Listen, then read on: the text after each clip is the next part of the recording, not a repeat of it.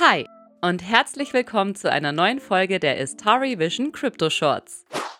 Heute, was ist eine Exchange? Fangen wir mal wieder bei dem Wort selbst an.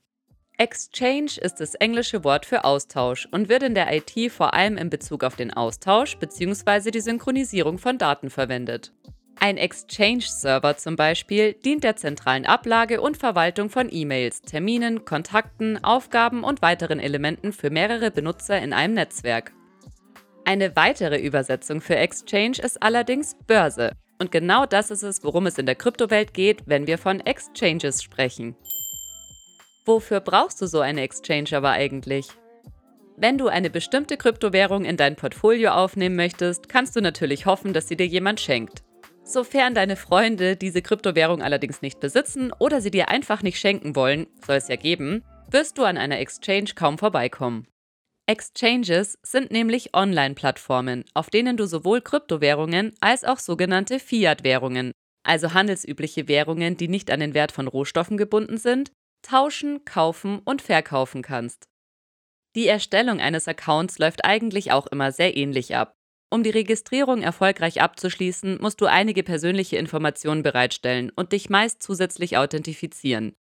Ähnlich wie bei der Eröffnung eines Bankkontos wird so sichergestellt, dass du den Account tatsächlich für dich anlegen und nutzen willst, bzw. darfst und kein Bot oder Betrüger dahinter steckt. Hier geht's schließlich um Geld, also ist das Prozedere schon irgendwo gerechtfertigt. Für Exchanges gibt es dabei drei unterschiedliche Konzepte. Erstens die zentralen Kryptobörsen, wie zum Beispiel Coinbase, Binance, Kraken und so weiter, die von Firmen betrieben werden. Diese Exchanges haben den Vorteil, dass sie in der Regel super einfach zu bedienen sind und du nach deiner abgeschlossenen Anmeldung direkt mit dem Kaufen und Tauschen starten kannst. Du solltest dir aber bewusst sein, dass die Kontrolle auch der Exchange obliegt. Das heißt, du selbst besitzt nicht den Private Key und im Falle eines Hacks auf die Exchange kann dein Geld unwiederbringlich verloren sein. Ich für meinen Teil nutze diese Exchanges also wenn dann nur zum Kaufen bzw. Tauschen und schicke meine Coins im Anschluss wieder an meine Elrond bzw. Maya Wallet, für die ich den Private Key besitze. Zweitens die On-Off-Ramp Services, wie zum Beispiel MoonPay, Ramp, Transact und so weiter. Hier kauft der Anbieter mit deiner Fiat-Währung die gewünschte Kryptowährung von einer Börse und schickt diese dann an deine Wallet. Und drittens haben wir noch die dezentralen Börsen, wie zum Beispiel Uniswap oder auch die Maya Exchange.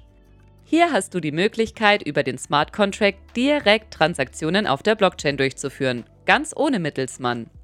Die Vorteile der Dezentralität habe ich im Kryptoshort Nummer 26 schon aufgezählt, nur falls du den noch nicht gehört hast. Wie findest du nun die, ihr seht sie nicht, aber ich mache die Anführungsstriche, richtige Exchange? Ich selbst habe aktuell zwei oder drei Accounts bei unterschiedlichen Börsen. Du kannst hier also ruhig auch ein bisschen ausprobieren. Nachdem es in der Kryptowelt bezüglich Exchanges aktuell allerdings noch nicht allzu viele Regulationen gibt, solltest du natürlich schon genau hinsehen, wo du dein Vermögen handeln willst. Erstmal solltest du auf die selbstverständlichen Kriterien achten, die du bei jeder Plattform prüfen solltest. Also zum Beispiel, sieht die URL komisch aus, beziehungsweise ist es eine HTTPS-Adresse, also existiert ein Sicherheitsprotokoll zwischen dir und der Exchange. Ist der Hauptsitz des Unternehmens hinter der Plattform und die Rechtsform entsprechend angegeben? Oder auch, ist das Angebot vielleicht zu gut, um wahr zu sein? Dann hinterfrag bitte kritisch. Zudem gibt es aber noch ein paar weitere Kriterien, die dir vielleicht bei der Auswahl der für dich passenden Exchange helfen. Also Notizen öffnen und los geht's. Gebühren und Provisionen. Was kosten die Transaktionen und welche Gebühren fallen bei der von dir bevorzugten Zahlungsart an? Wechselkurse. Vergleiche speziell die Währungen, die dich interessieren, ruhig mal mit anderen Plattformen. Zahlungsart. Welche Zahlungsarten werden angeboten? Und schau dir auch die Bearbeitungszeiten an.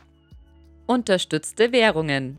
Ist deine Wunschwährung überhaupt über die Exchange erhältlich? Überprüfungsanforderungen. Wie aufwendig ist der Registrierungs- bzw. Authentifizierungsprozess und ist es dir den Aufwand wirklich wert? Sicherheit. Wurde die Exchange schon gehackt? Was hat sich seitdem getan? Bietet die Plattform eine Zwei-Faktor-Authentifizierung an? Wird das Vermögen in einer Online- oder Offline-Wallet gelagert? Und gibt es ununterbrochene Sicherheitskontrollen?